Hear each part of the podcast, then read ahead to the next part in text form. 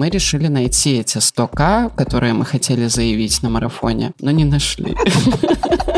Блин, так марафон организовали. Радужные девочки, класс. Ну, у нас уже есть погибшие люди в местах несвободы. Но есть же всякие усатые персонажи, которые говорят, что не существует политзаключенных, потому что нету такой статьи. Так можно убрать статью об убийствах, и не будет убийств? История из Губопика. Человек, который сидит напротив меня за столом, говорит, а вы мужчина или женщина? Ну, как минимум, я женщина, я мать, я лесбиянка, и я человек с опытом беженства. Наша задача не только выжить, наша еще задача сохраниться такими, какие мы есть, и не стать мудаками.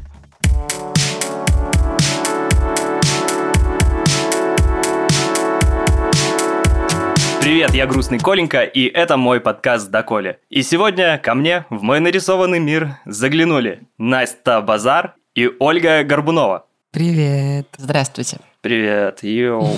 Какие у вас классные прически. И у меня подкасте новая традиция. Гости сами себя представляют. Привет, я Наста Базар, пиарщица Клопотбай, команды представительницы по социальной политике Объединенного переходного кабинета Ольги Горбуновой. Ну и кроме этого, конечно, я феминистка, открытая лесбиянка и низовая активистка. Меня зовут Ольга Горбунова, представительница по социальной политике Объединенного переходного кабинета, бывшая политзаключенная. А у меня еще важный вопрос. Мне просто очень важно одно пожелание, чтобы я была нарисована такого же размера, как я есть, а не худее. На всякий случай.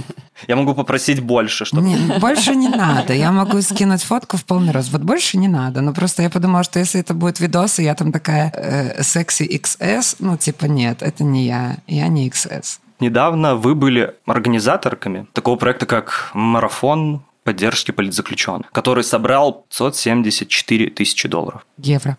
Ладно, на самом деле очень круто, что было собрано так много, но меня очень порадовало, что было собрано намного больше, чем собрали русские. Они собрали 370, кажется, тысяч евро, и они собирали рублями, то есть сейчас это где-то 700 баксов, кажется, если по новому курсу. Да, я видела, это обсуждается в соцсетях и сравниваются эти два марафона, и мне кажется, нам надо быть очень аккуратными, потому что э, на данный момент мы еще не проанализировали, кто вообще помог нам так объединиться и собрать такую ощутимую сумму. Но очевидно, что очень много других стран поддерживали наш онлайн-марафон солидарности.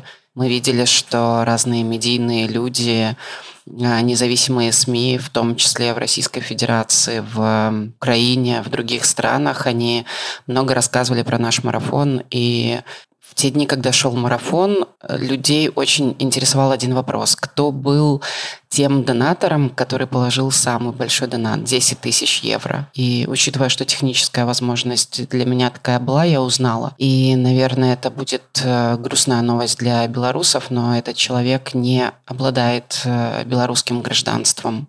Когда мы проанализируем всю эту информацию, наверное, в каких-то общих цифрах, в общей статистике мы обязательно поделимся с людьми, кто вообще так поддерживает нас, кто переживает за тех политзаключенных, которые сидят в Беларуси. И я уверена, что мы много еще интересного узнаем об этом. Круто. На самом деле я, я сказал это ради шутки, потому что ну, я знаю, что и как раз-таки и Любовь Соболь тоже у себя в Твиттере видел, анонсировала. И я знаю, Марк Фейгин э, с Арестовичем, они тоже говорили у себя в эфире об этом. Но и с Ногу свело, Кац, ну, они все говорили про марафон, когда ну, мы стартовали. Да, так что, да, это больше, может быть, так подзадоривало, такой какой-то спортивный интерес. Нам надо собрать больше, нам надо собрать больше, чем ох, чтобы показать кому-то, но по факту ты все правильно сказала. И опять меня на какой, наверное, на третьей минуте меня опять осадили. Круто. Продолжаем подкаст. А, да, Коля, подписывайтесь на канал, ставьте лайки, если вам нравится, как меня здесь останавливают в моих шуточках. Скажите тогда, как вообще так получилось объединить столько людей, столько медиа в одном марафоне и Поздняк, и Светлана Тихановская, и Саша Ивулин, группа «Дай дорогу». Я, наверное, единственный, кто посмотрел полностью все 12 часов, но за 6 часов на скорости 2.0. Ну, мы поступили, конечно, хитро, потому что на первый созвон со СМИ я пригласила Светлану Тихановскую, и я подумала, что ну вот она сейчас придет и скажет там за первые пять минут, так, ребята, надо делать, надо помогать, э, давайте объединяться. В принципе, так и произошло. Но тут же важно не обольщаться и понимать, что эти 574 тысячи евро, которые мы собрали, по сути, это, ну вот прямо сейчас закрыть э, задолженности перед э, покрыть работу адвокатов, какие-то продуктовые посылки, передачи. И на самом деле нам эта сумма нужна регулярно. Ну, то есть есть этот марафон, он не решит всех наших проблем, и он не решит э, проблем всех политзаключенных. Но при этом, при всем, при всех этих сложностях мы все равно как бы в этой теме объединяемся. И классно, когда все. Для меня было очень важно, что были вышедшие политзаключенные, были слышны голоса семей политзаключенных. Это как раз-таки те люди, за которых часто много говорят, но не дают им возможности говорить самостоятельно. Я хочу дополнить э, с моей стороны, потому что я понимала, что я для себя выбираю стратегию первоначально, что это хороший вариант. Если бы мы собрали мало денег, значит, я бы поняла, что это, ну, для себя лично, этот инструмент не рабочий, значит, мы ищем другой инструмент. Но я понимаю, что мы все равно будем искать. Мы будем все равно делать, мы будем пробовать разные варианты для того, чтобы помогать э, людям, которые вот рядом с тобой, возможно, там в августе 20-го были на площади, а теперь они в тюрьме. Э, я, безусловно, тоже рада Соме, но я не менее рада вот этому вот всему вайбу, который вокруг появился, когда люди действительно вот этим сообщением, типа, спасибо Оле Горбуновой, что она вытеснила Барби из моего твиттера.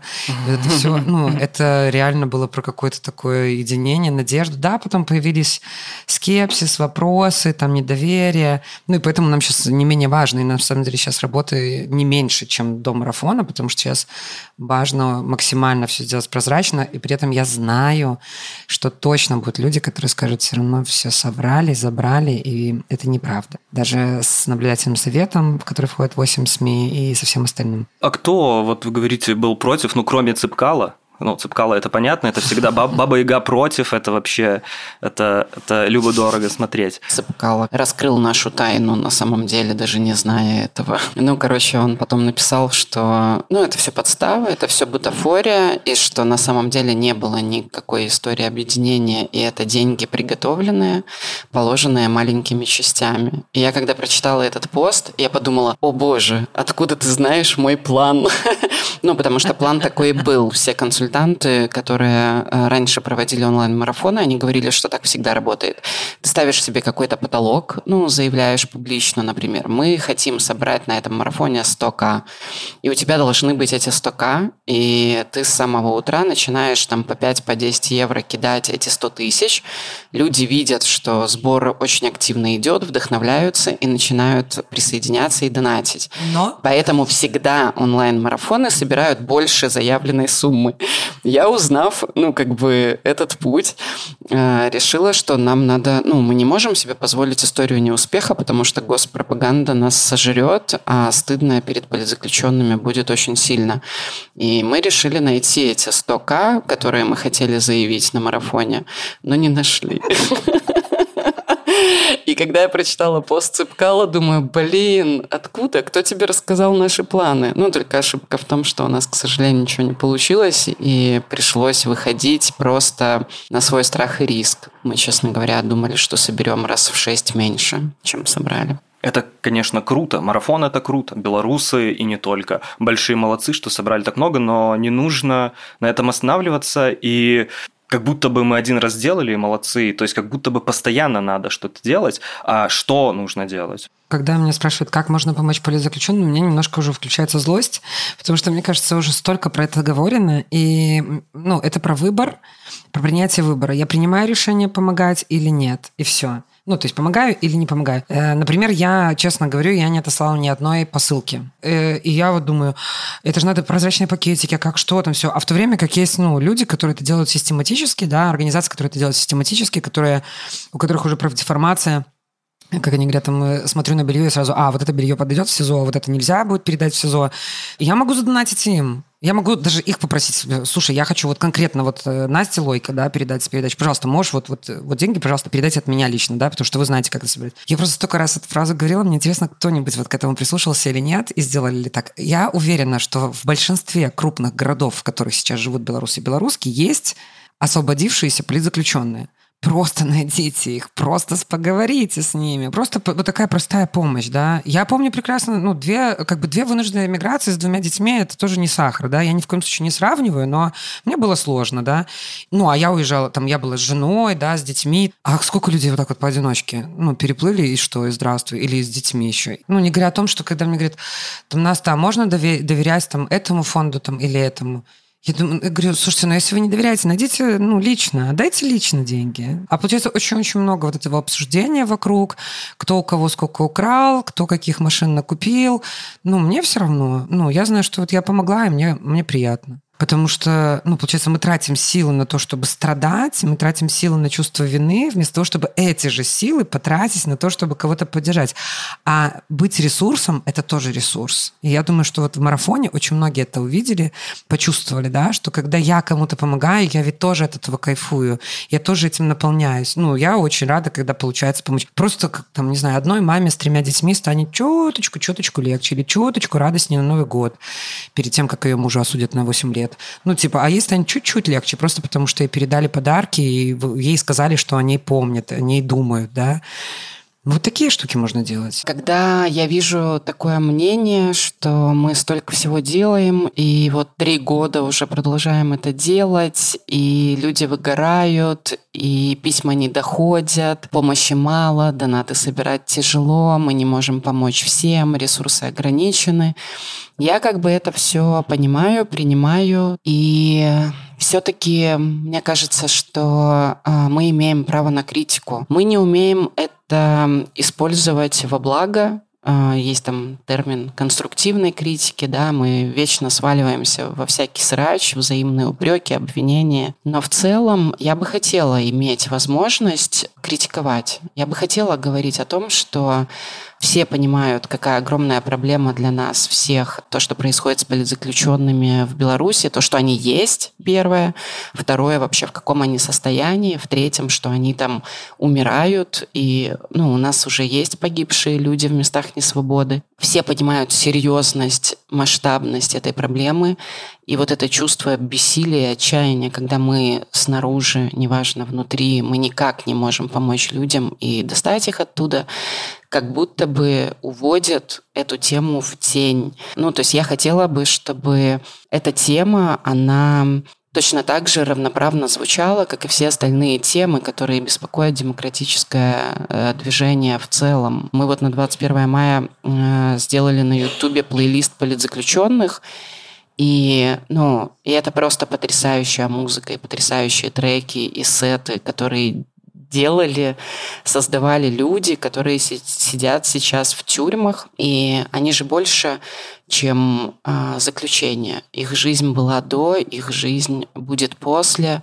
Я для себя придумала в последнее время новое правило. Каждый раз, когда я захочу что-нибудь сказать, где-то выступить публично, я буду задавать себе вопрос. Ты смогла бы это сказать в камере, где тебя слышали бы все твои сокамерницы, которые уехали в колонию? И потом, ну, следующий вопрос. Было ли бы мне стыдно за эти слова, которые я говорю? Э, мы вот недавно с моей подругой обсуждали, что наша задача не только выжить и пережить эти темные времена, Наша еще задача сохраниться такими, какие мы есть, и не стать мудаками. Не знаю, для меня в этой мысли как-то много силы и свободы появляется. Ну, э, Оля права, когда говорит, что у нас очень большая есть новая уязвимая группа, это политзаключенные, да. А мы же, как активистки-то, с уязвимыми группами близко знакомы, и, собственно, сами являемся, э, как минимум, там, в четырех группах я состою уязвимых. А какие четыре группы? Приходи.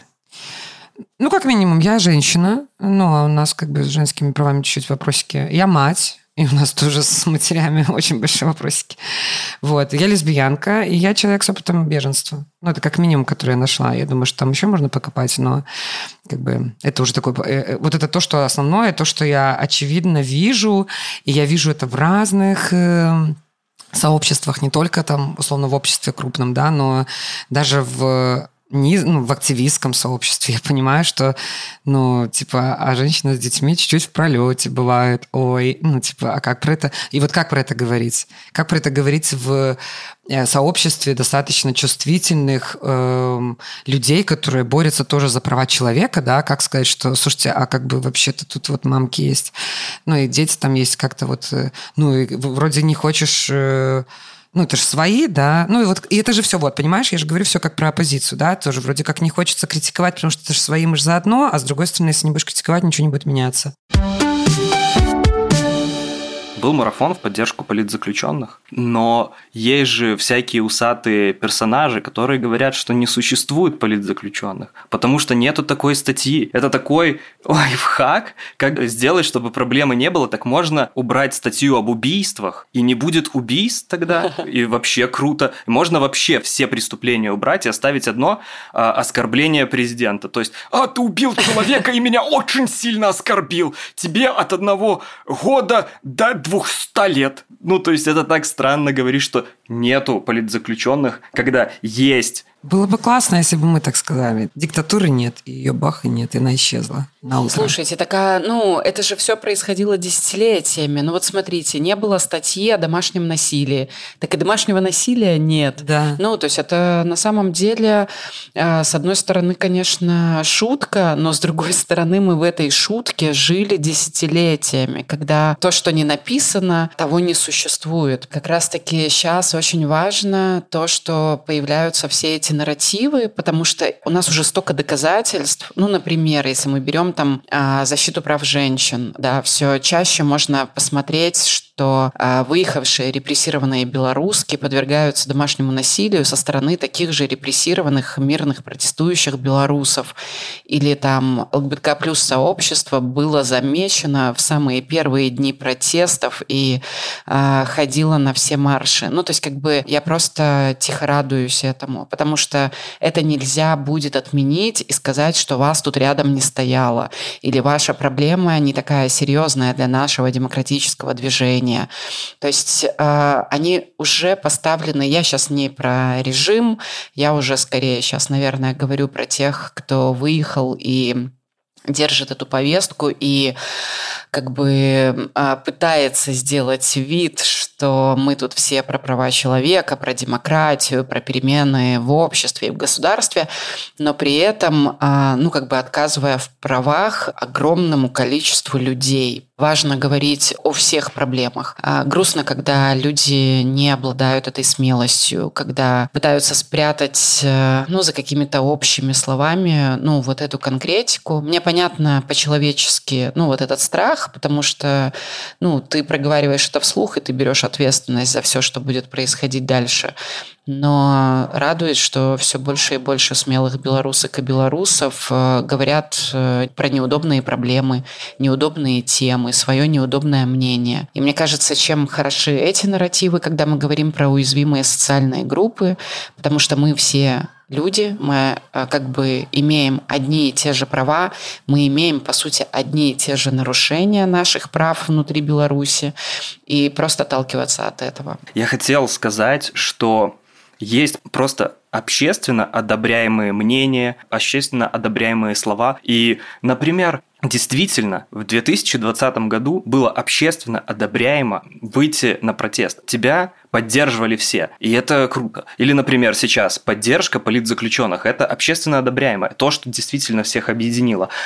Но если ты поддержишь ЛГБТК сообщество, если ты скажешь, что феминизм – это нормально, и тебе может прилететь. И многие люди какие-то такие вещи, ну просто, они не говорят на эти темы, вы могли бы заниматься вообще чем угодно в этой жизни и быть успешными в этой сфере. Опять же, вы могли бы помогать людям, например, там, помогать бездомным детям. Это общественно одобряемые вещи, там, например, да, или помогать бездомным животным. Есть такие э, вопросы, которые общественно неодобряемые. Это вопросы, там, например, ЛГБТ-сообщества, какие-то вопросы феминизма. Это когда ты э, борешься, борешься, расширяешь права, я не знаю, как это назвать, а тебя еще при этом фигачит и государство, и другие люди, тебя хейтят в интернете, ну, тебя оскорбляют, те где-то даже угрожают. И какие люди, как вы, они продолжают этим заниматься. И для меня всегда такой вопрос, почему люди продолжают этим заниматься.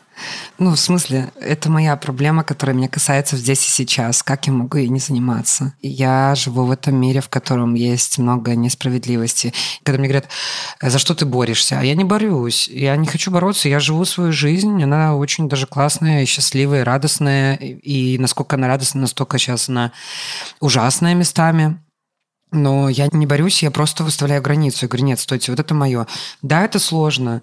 Ну да, у нас недавно сейчас история, дочка поехала в лагерь детский, вот, но она уехала, и я уже на, по на поезд отдавала, и я говорю человеку, который с ней едет, я говорю, что, слушайте, Даша, это моя жена, ну, потому что дочка очень боится говорить на польском. Я говорю, если просто будет, ну, чтобы не было вопросов, чтобы она там, она и так, наверное, плохо будет объяснять что-то про себя, а еще вы скажете, в смысле, жена мамы, зачем? Они такие, да, окей, не вопрос. И потом им давали телефон раз в день только на час, и заходит э, воспитательница и говорит, э, Ника, ты позвонила мамам? И мы такие прям, о, такие прям... Ну, вот я эту историю теперь, знаешь, вот так вот ношу.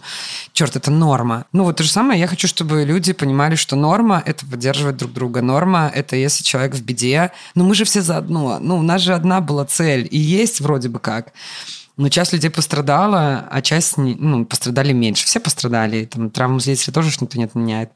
Ну, блин, ну кому-то сожалею намного, чем мне. Ну, мне классно сказала, моя терапевтка, она говорит, вы не можете не делать, все, успокойтесь, вы все равно это будете делать, да. А с другой стороны, я понимаю, что, ну, это про то, как я живу. Это про перестать предавать себя. Вот каждый раз, когда я замалчиваю что-то, каждый раз, когда я не отстаиваю границы, я предаю себя. Значит, все, что я делаю, я делаю, потому что просто это мои потребности. И потребность быть двумя мамами ребенку или потребность чувствовать себя нормально в другой стране, будучи беженкой, или ну, понимать, что я могу, у меня есть ресурс чуть-чуть больше, поэтому я могу помочь кому-то, кому, у кого этого ресурса нет, у кого-то, кто так же, как я, хотели изменений, перемен, ну, для меня это норма. А у меня не норма, у меня травма. И мне кажется, вообще нужно просто это принять и не бояться этого. Я, короче, за легализацию негативного пережитого опыта и каких-то негативных чувств. Короче, первое время, когда я работала плотно в теме предотвращения домашнего насилия, ну, как бы для меня было очевидно, что это история, которая моя личная история, тянется из моей родительской семьи. И я долгое время жила, ну, в одиночестве с этой историей, думая, что только у меня в жизни так происходит. И когда я поняла, что э, нет, это происходит не только в моей семье, и учась в универе, я узнала, что такое феминизм, и начала читать об этом. И я понимаю, что вот все те годы, которые я потом посвятила этой проблеме, это был мой такой способ э, прожить собственную травму. И в момент, когда я уволилась из убежища для женщин, э, я очень хорошо помню этот момент, я решила открыть кафе-клуб – он тоже был немножко завязан на убежище. Я планировала там трудоустраивать э, людей, которые жили у нас. Но в целом я уже хотела попробовать себя там в бизнесе, стать предпринимательницей. И я тогда подумала, что, о, я уже проработала эту травму, я сделала все, что могла, я поделилась всем там, что у меня было, и я готова двигаться дальше. А, к сожалению, со мной случился новый травматичный опыт. А, я попала под уголовное преследование, и теперь вот это моя работа, мой вклад э, в то, чтобы была все-таки тема политзаключенных в повестке, чтобы мы аккумулировали эту поддержку, чтобы мы искали варианты освобождения политзаключенных. Это опять я, исходя из собственной травмы, начинаю работать с этой темой как бы, с одной стороны, было обидно, хотелось э, какого-то другого опыта и другого будущего для себя, но столкнувшись с травмой, я просто для себя поняла, что у меня есть точно эффективный инструмент, как мне это проживать, И я поступила ровно так же. Ну, реально моя травма – это мой ресурс. Это та точка, где я чувствую себя очень собранной, я чувствую себя очень работоспособной. И этого ничего бы не было, если бы не моя личная травма.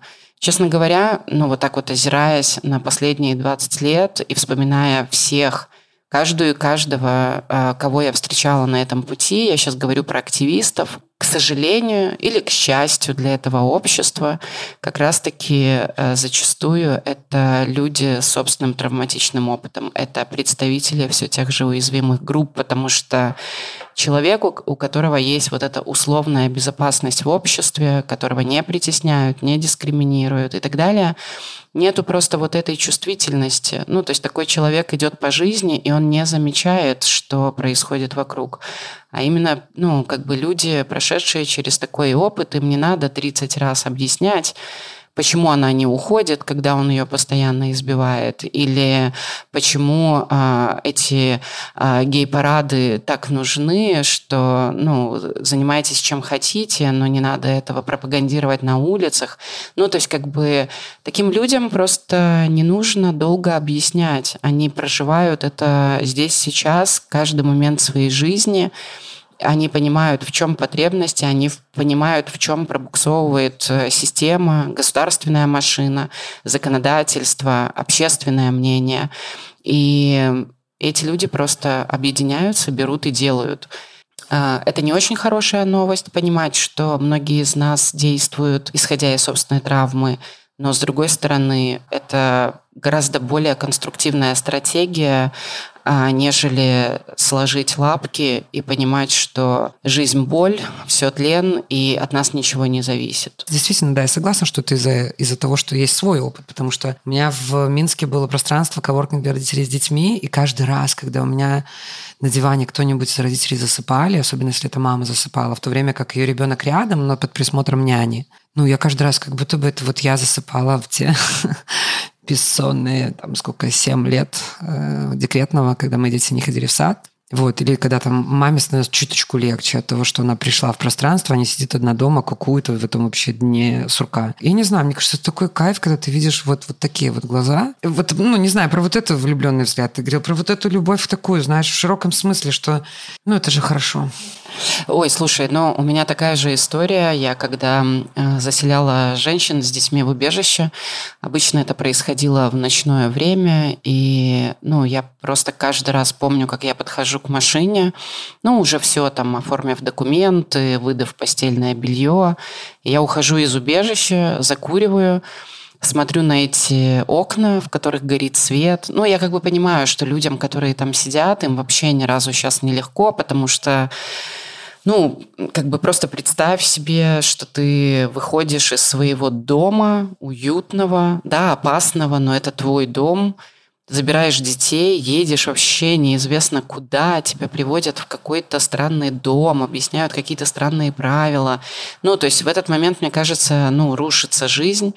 Но я при этом, короче, стою около машины, курю, смотрю на эти окна и понимаю, что мне так тепло, потому что как будто бы, ну вот я тогда маленькая, когда мы с моими близкими убегали там по подъезду, спасаясь от насилия, и тогда не было убежища, но я как будто бы, ну, заботилась в этот момент о себе той маленькой и получала вот это тепло и вот эту поддержку, и мне кажется, что э, ну, вот те активистки и активисты, которые долгое время устойчиво работают э, в таких сложных темах, в сложных проектах, они как раз э, держатся благодаря вот этой ну, вот такой реабилитации сквозь годы, когда у тебя уже нет возможности переиграть то, что было в твоей личной жизни, но через вот эти изменения, которым ты помогаешь произойти в чужой жизни, ты как будто бы, ну вот, восполняешь, не знаю, эту веру в этот мир внутри себя в этот момент. И вот, ну, возвращается какое-то чувство справедливости. Я точно помню, что вот в том моем пузыре, а, в котором я работала в убежище, у меня очень было стойкое чувство восстановленной справедливости и спокойствия, что все, ну вот в этой конкретной истории поставлена точка, люди в безопасности, люди накормлены, им тепло. Ну, как будто бы это решало проблему твоей жизни, а на самом деле это просто, ну, вот помогало восстановить а, вот это ощущение того, что мир все-таки прекрасное место. И в нем есть не только насилие, опасность, а в нем есть место для такой солидарности, поддержки и тепла. Ты просто сейчас рассказывала про заселение в дом, и прям по пунктам рассказывала, и я такая, типа, ты про эмиграцию или про что? Ну, типа, я вот одно, один в один, типа, ну, типа, ты едешь куда-то с детьми, это твой дом уютный, но там насилие в Беларуси, да, и ты куда-то в непонятный дом другой, но ты вроде как сыта. Слушайте, как бы узурпатор, губопик, КГБ – это все недолюбленные дети. Я абсолютно, ну, теперь согласна с этой простой мыслью, что очень огромное количество людей просто недолюблено. И мне кажется, что, ну вот, если мы в эту повестку прав человека добавим вот этот акцент, связанный с тем, что ты можешь э, быть не согласен или не согласна с чем-то, с кем-то и так далее, но у нас у всех есть это неотъемлемое право мы все достойны уважения просто по факту своего существования, то, ну вот как раз-таки будет какая-то надежда на эти перемены в корне. Не такие наносные, косметические, типа давайте тут поменяем власть, а на самом деле станет все очень быстро на прежние рельсы. И снова будут говорить, что сейчас не до закона против, домашним, против домашнего насилия, не до однополых браков, не до каких-нибудь там развитых инстру- инфраструктур, доступных для людей с инвалидностью. Нам будут говорить, ой, ну нам же нужно теперь реабилитировать политзаключенных и репрессированных, а пока нет денег в бюджете, чтобы э, что-то радикально изменить в системе. А я хотела бы иметь возможность все-таки опробовать влиять на эти решения, которые будут привносить а, действенные, действенные изменения и действенные механизмы. Поэтому не знаю, надо как-то позволить себе отыскать внутри эту любовь. Я не знаю, сейчас можно, конечно, переметнуться на тему национального примирения. И для меня в последнее время это очень серьезный такой вопрос внутри, а, который зреет. У меня нет на него никакого ответа. Я не знаю, как полюбить а, людей, которые либо совершили а, столько преступлений, либо просто кто-то сидел и ничего не предпринимал. Я не знаю, где найти эту любовь внутри по отношению к таким людям, но это вызов, и он очень серьезный для нас всех, потому что, а, мне кажется, просто изменением законодательства, иллюстрацией и привлечением к ответственности мы не переломим вот этот э, общественный момент. У меня была такая шутка. Просто придумал, что я за то, чтобы сначала казнить Ольгу Бондареву, а потом отменить смертную казнь. У меня все очень четко. Я просто хочу, чтобы человек, который называется президентом, поехал в конкретное место, там, где был Левон Халатрян. Вот я хочу, чтобы он конкретно там отбывал химию, э, вот, вот это вот э, навоз вот этими вилами. Вот я хочу, чтобы они вот так вот. Я не хочу, я хочу, чтобы к ним как раз-таки не применялись пытки и насилие, которые они применяли, потому что тогда ничего не изменится. Но чтобы они по закону вот а, отбыли сроки свои, которые будут явно, ну, очень большими, потому что они нарушили слишком много прав человека. Не, ну я считаю, что, конечно, тому человеку, о котором говоришь ты, это не химия с направлением. Мы часто с сокамерницами в СИЗО об этом разговаривали, просто фантазировали вот так вот столкнувшись с этим напрямую, чего бы, какого бы правосудия хотели мы, ну, я могу поделиться тем, что придумала я. Ну, вот этот фильм а, «Механический апельсин», «Заводной апельсин», там была вот эта тема, когда ему вставляли в глаза, ну, такие вот распорки, и он не мог моргать, и ему постоянно их закапывали, и, ну, стояло много экранов, по которым вот эти вот все сцены насилия были. Я подумала, что самым главным вот этим вот эм, преступником, рынкам, да, которые у нас есть теперь в стране, нужно примерно какое-то похожее наказание, только чтобы показывать не сцены насилия, а все, что они натворили. Я не рассчитываю на эмпатию. Все-таки мне кажется, что э, часть людей э, которые совершали эти преступления в стране и продолжают совершать, они не способны на эмпатию. Но просто чтобы 8 часов каждый э, рабочий день, каждый будний день они были вынуждены просто с утра до вечера сидеть и смотреть все вот эти а, видео, все интервью с пострадавшими, все эти фотографии людей, прошедших пытки на Крестина и все остальные эти жуткие истории, которые произошли а, в этой нашей новой истории после 2020 года. И просто пускай смотрят дать возможность все-таки этим людям столкнуться с реальностью и увидеть все эти последствия. Благодаря тому, что столько политзаключенных теперь в стране, теперь столько очевидцев вообще этой э, гнилой, ужасной системы пенитенциарной, мы ведь на самом деле не задавались, э, ну, очень маленькое количество из нас задавалось вопросом, каково там сидится детям по 328 по всем этим наркотическим статьям, или каково там сидеть, не знаю, каким-нибудь преступникам, рецидивистам, каково к ним отношение со стороны надзирателей и так далее. А теперь мы как будто бы это все узнали. И общество, и не общество, только надзиратели, да. да. И, ну, и это как бы уже не забыть и не развидеть. И очевидно, что когда мы говорим про какие-то концепции реформ э, будущего, то ну, мы не можем уже просто это все забыть и сказать, что, а, ну нет, обычные уголовные преступники, которые совершали преступления, они, ну, как бы заслуживают такого отношения. Нет. Ну, то есть это должен быть пересмотр всего. Я вчера прочитала на весне пост про Терайковского, и я вот вчера на весне прочитала, что, оказывается, год назад умер его отец. У меня как бы тоже такая личная история, пока я была в заключении, умер отец, и это то, что даже мы еще не знаем и не предполагаем, то, что правозащитники не знают. Да, есть там несколько десятков фамилий, про которые мы наслышаны, но а, кто, например, вспоминает про смерть мамы Тимура, помните, угу. вот этого несовершеннолетнего, одного из первых задержанных, который тоже прошел пытки на Крестина. То есть вот она же тоже очень быстро умерла тогда, ну, у нее просто не выдержало сердце от всего того, что происходило с ее этим сыном. И вот про такие ну, потери и про ну, вот такие трагедии даже мы не знаем вообще, сколько людей пострадало, сколько людей не пережило это все. Это реальные преступления, за них должно быть реальное наказание. Оно будет разным, но все-таки со стремлением к соблюдению прав человека. Но, тем не менее, смертная казнь – это то, от чего мы должны в первую очередь отказаться. Потому что если насилие допустимо хоть в одной сфере, в этом обществе, в этом государстве, то мы не можем потом стоять, как стояли в 2020 году, разводив руки, типа, а, откуда столько нау- насилия на улице, почему они решили, что могут избивать нас? Но это так странно, этот вопрос, это удивление было для меня таким неожиданным, потому что в этой стране избивали всегда. Избивали женщин за закрытой дверью в доме, избивали ЛГБТК плюс персон просто лишь за то, что они э, любили не тех людей, которых э, думала нужно любить общество.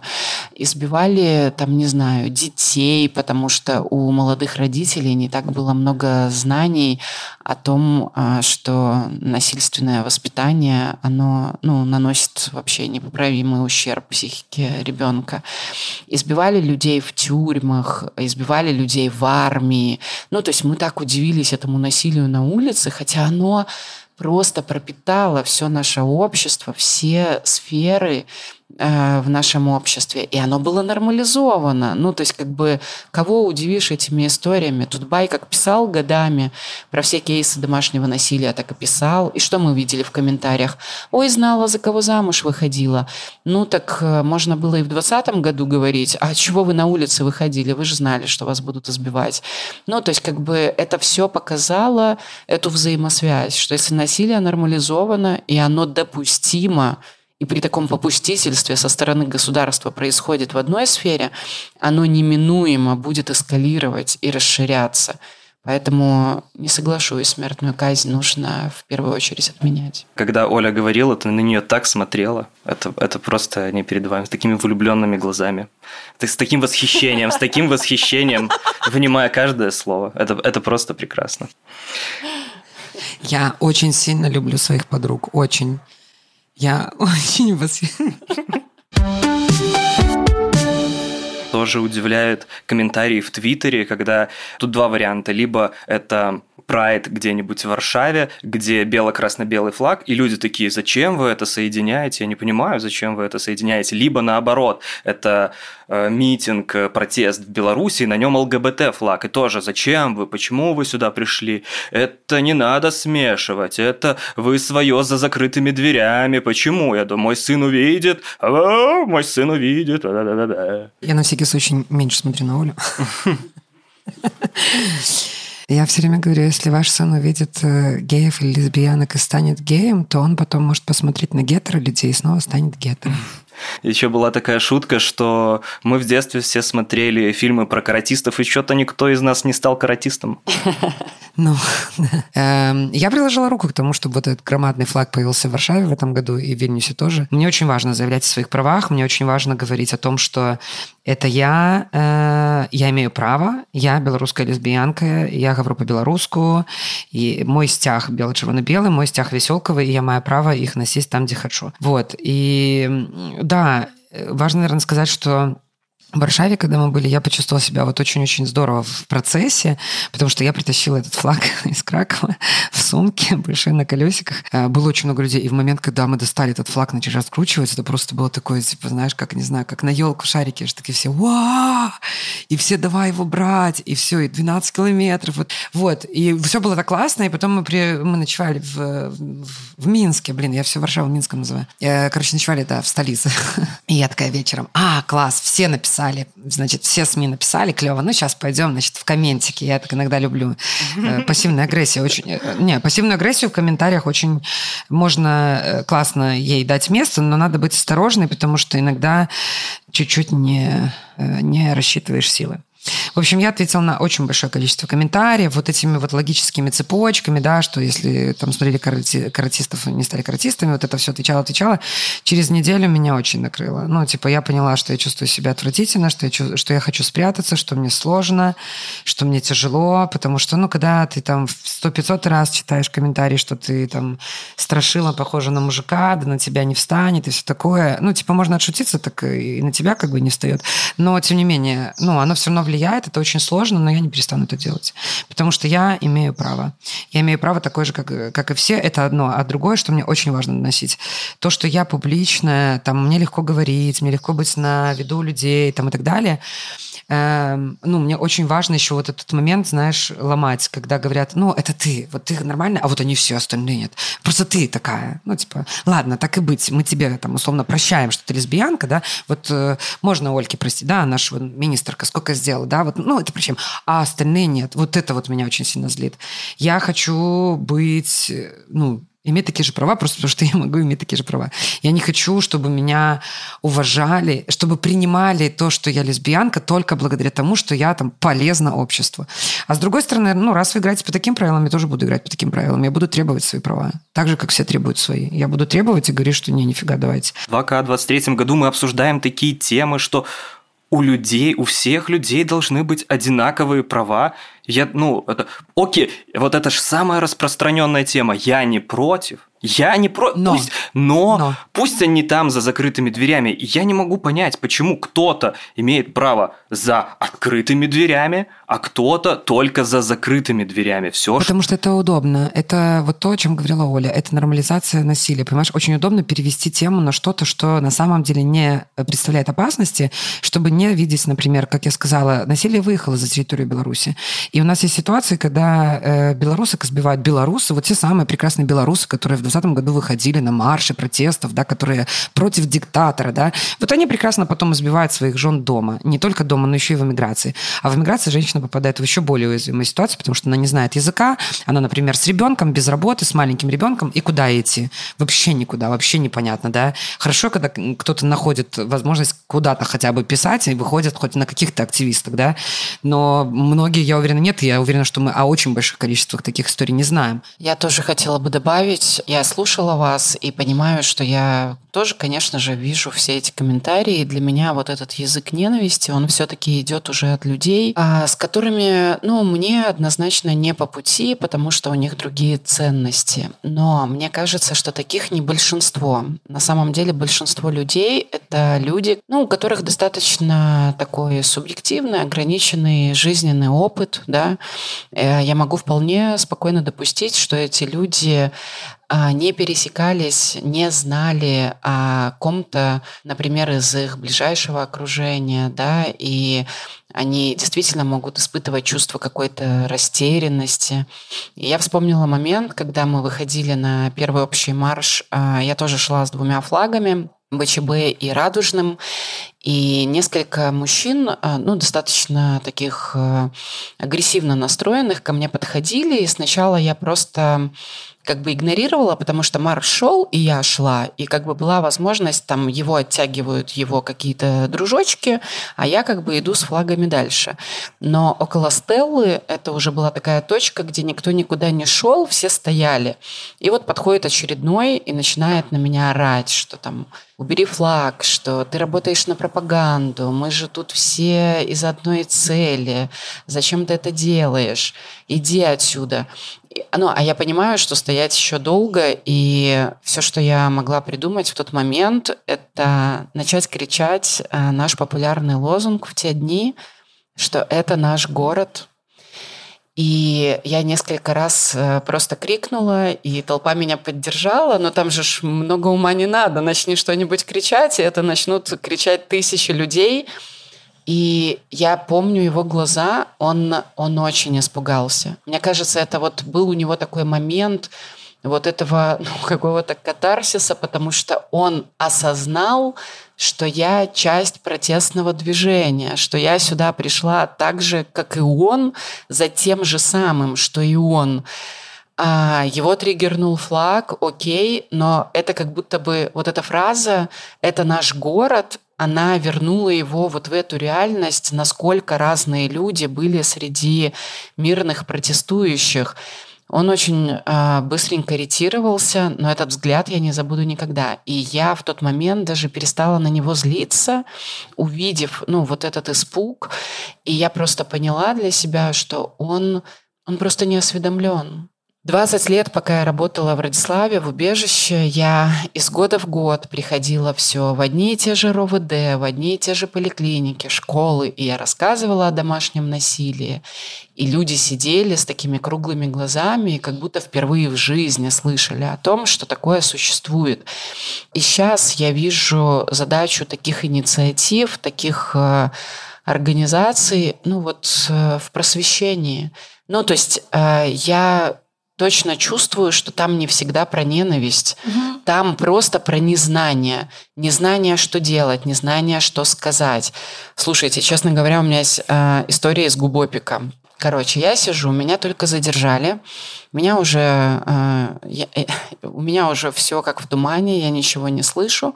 И я сижу вот на революционной 3 в кабинете, и человек, который сидит напротив меня за столом, э, говорит какую-то фразу – а вы мужчина или женщина?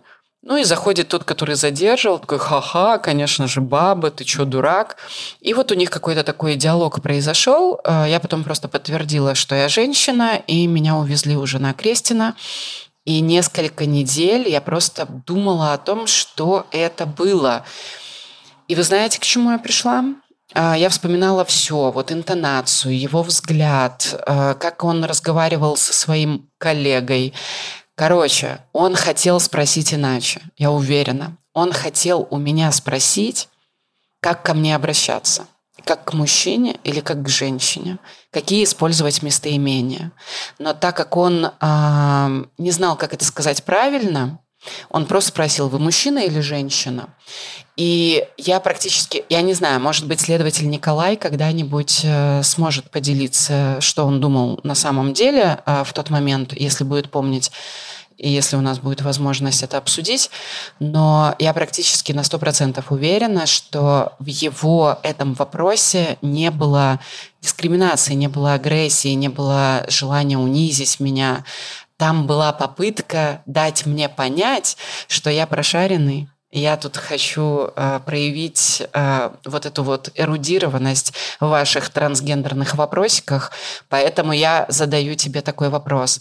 Вот я практически уверена, что ну, вот такой момент произошел в Губопике, и мне кажется, что ну вот, вот эта просветительская часть, она не должна быть заблокирована ну, вот этим нашим раздражением, что сколько можно им объяснять, сколько можно показывать им эту логическую цепочку. Да, я не призываю всех к этому обслуживанию информационному, да, ну, не у всех из нас есть эти силы, но я точно про себя знаю, что я из года в год говорила о том, очень простые вещи, ну, что насилие недопустимо. И я, в принципе, готова продолжать это делать, что права человека неотъемлемы, что насилие недопустимо. Думая про вот эти все концепции будущего, мне кажется, очень важно не замалчивать такие проблемные темы. Да, нелегко э, медиаслужбе кабинета, например, разместить пост о том, что представительство по социальной политике присоединилось к Вильнюсовскому прайду. Но вода камень точит. Ну, то есть когда-нибудь э, все равно им, ну, как бы придется соотнести эти реальности и перестать прятать такие э, жизненно важные темы, жизненно важные проблемы, которые есть в нашем обществе. Э, что я хочу сказать, что поэтому нужны камин -ауты.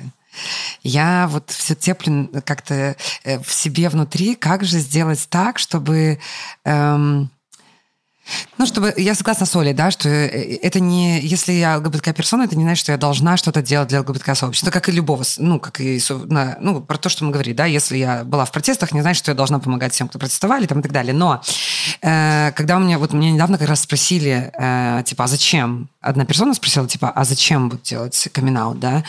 И для меня это вот про вот эту поддержку очень большую, для меня это про, про то, чтобы как раз это было нормальным, чтобы это не было вот э, типа мы не напишем, потому что нельзя написать, что министрка лесба.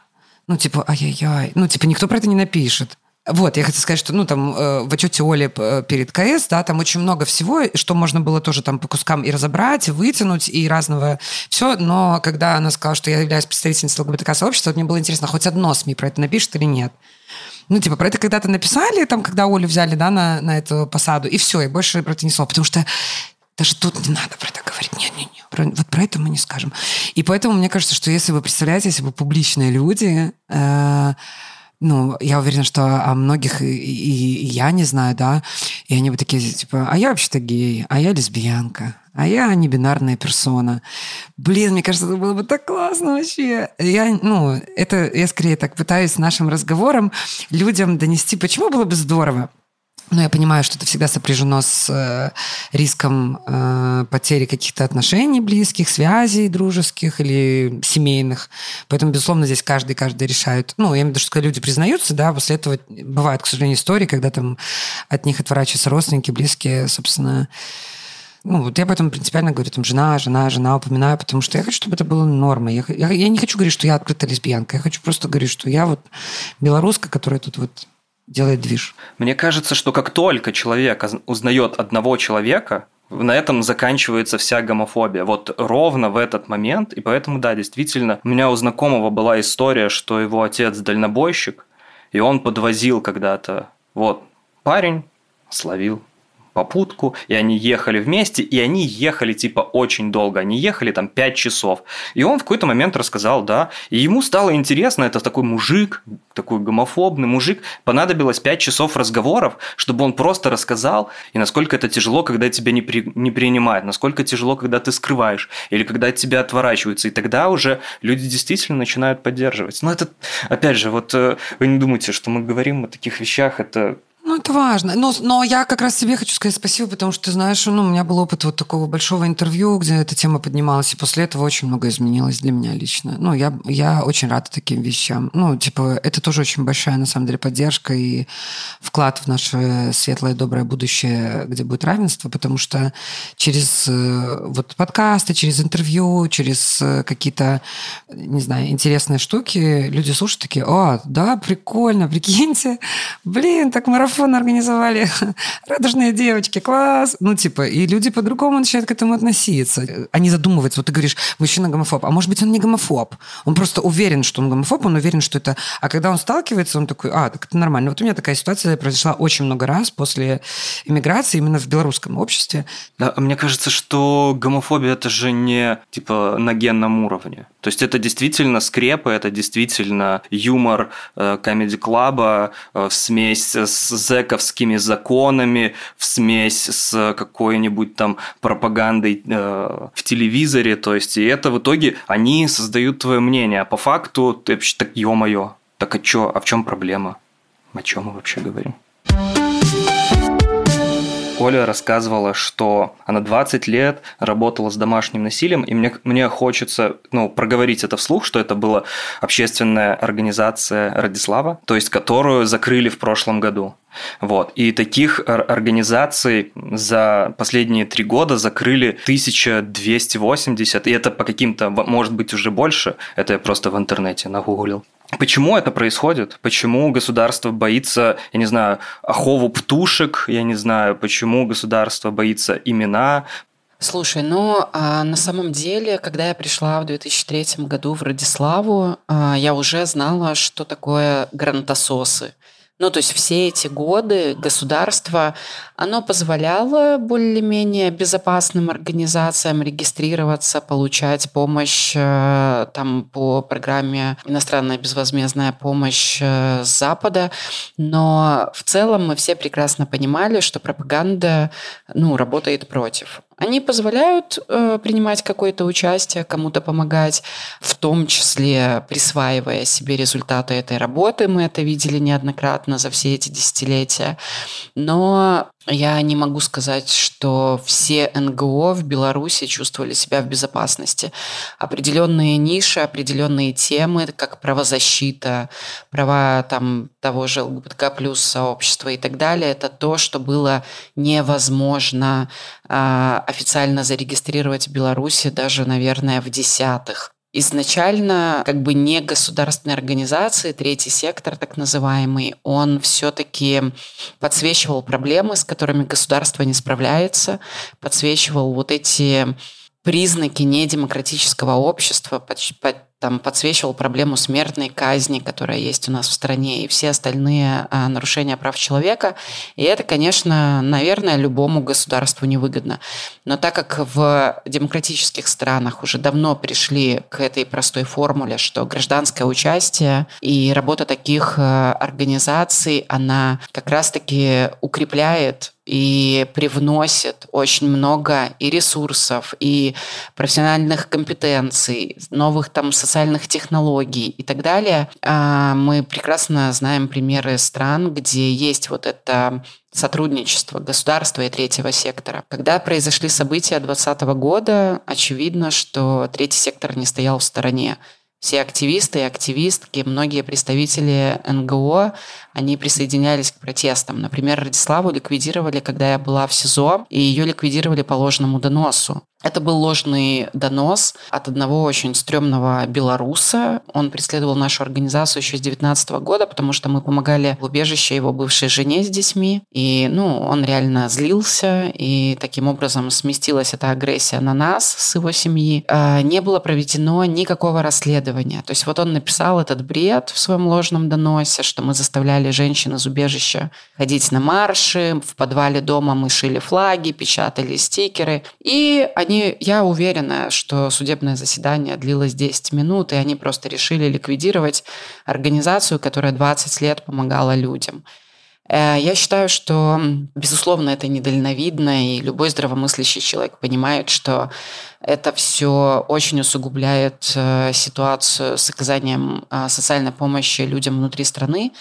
Но режим настолько уже в этой паранойе, ну, что всех неблагонадежных нужно либо посадить, либо запугать, заставить выехать, что даже понимая, зная немного людей, с которыми мы работали в сотрудничестве, а это и Министерство внутренних дел, Министерство труда и соцзащиты, это вся инфраструктура этих министерств, и РУВД, и территориальные центры соцобслуживания населения и так далее, я уверена, что они вообще не поняли этого Когда я вышла из СИЗО и забрала Радиславовский телефон снова к себе, первый звонок, который поступил на линию нашей уже ликвидированной организации, был от участкового инспектора милиции одного маленького города белорусского.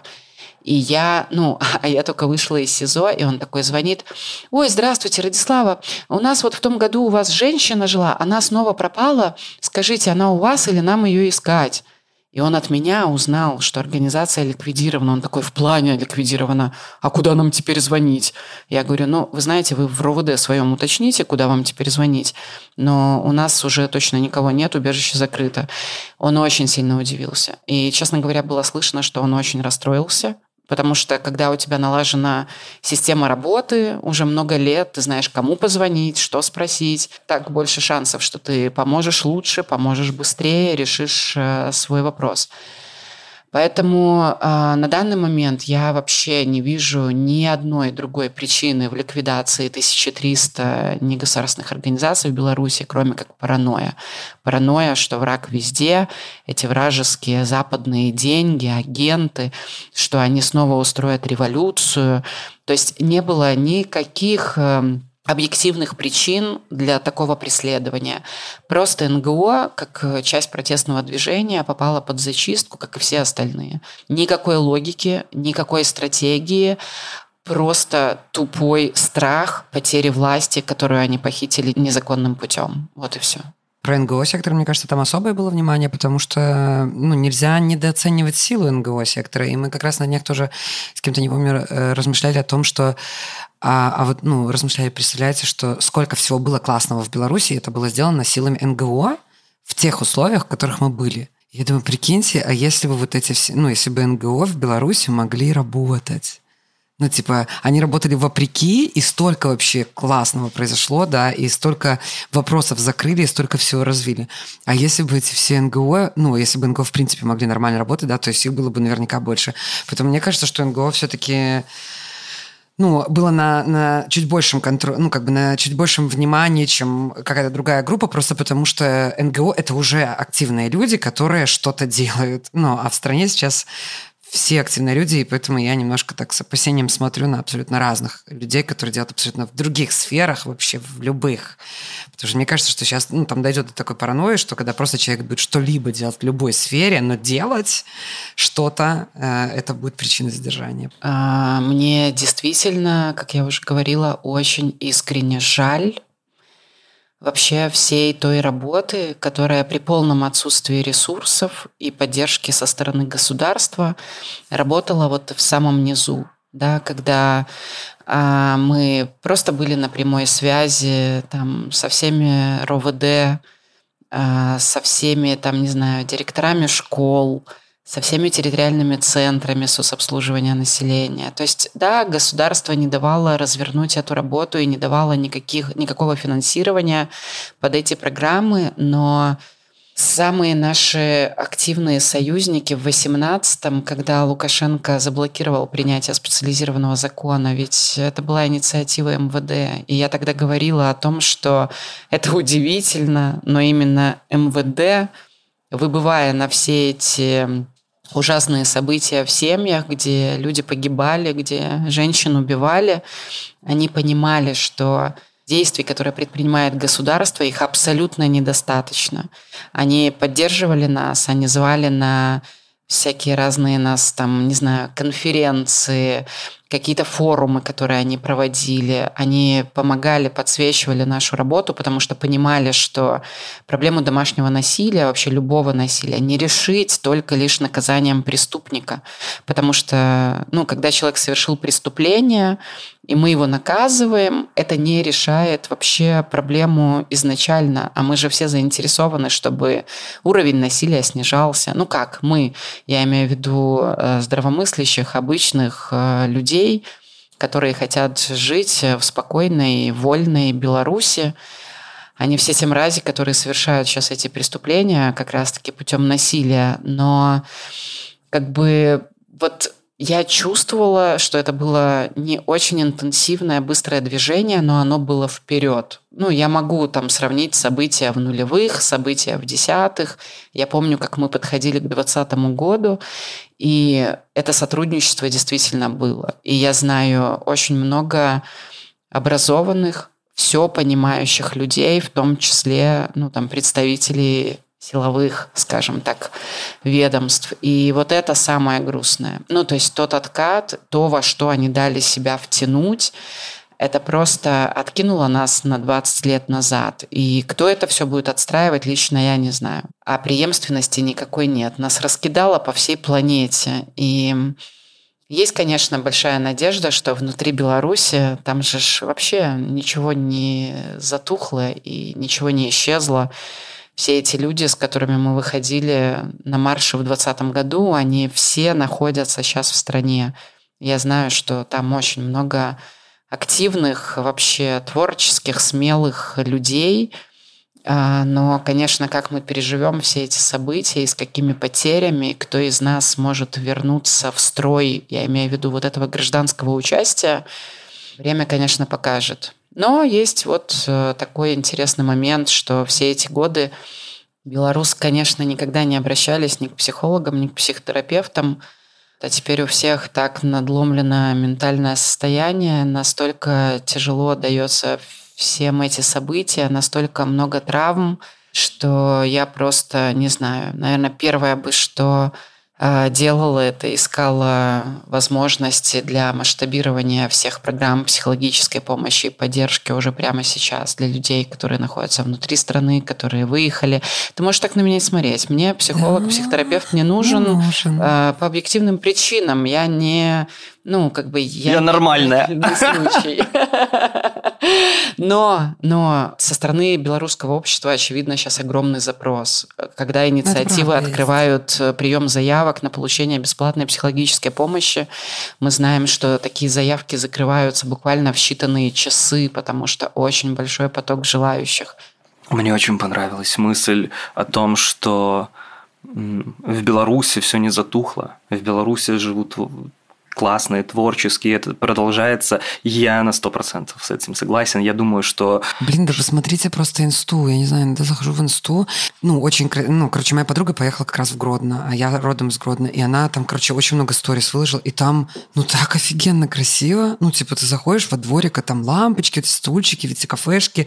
И у меня, с одной стороны, такой диссонанс, типа, блин, ну, это моя страна, в которой в этот момент 1700 человек политзаключенные, а с другой стороны, я понимаю, что подожди, ну, типа, это, это то же самое, что, ну, многие сейчас говорят, да, там, типа, надо там склонить голову, нельзя вообще веселиться, улыбаться, никуда ходить, потому что там война или это революция, да, ну, так не работает.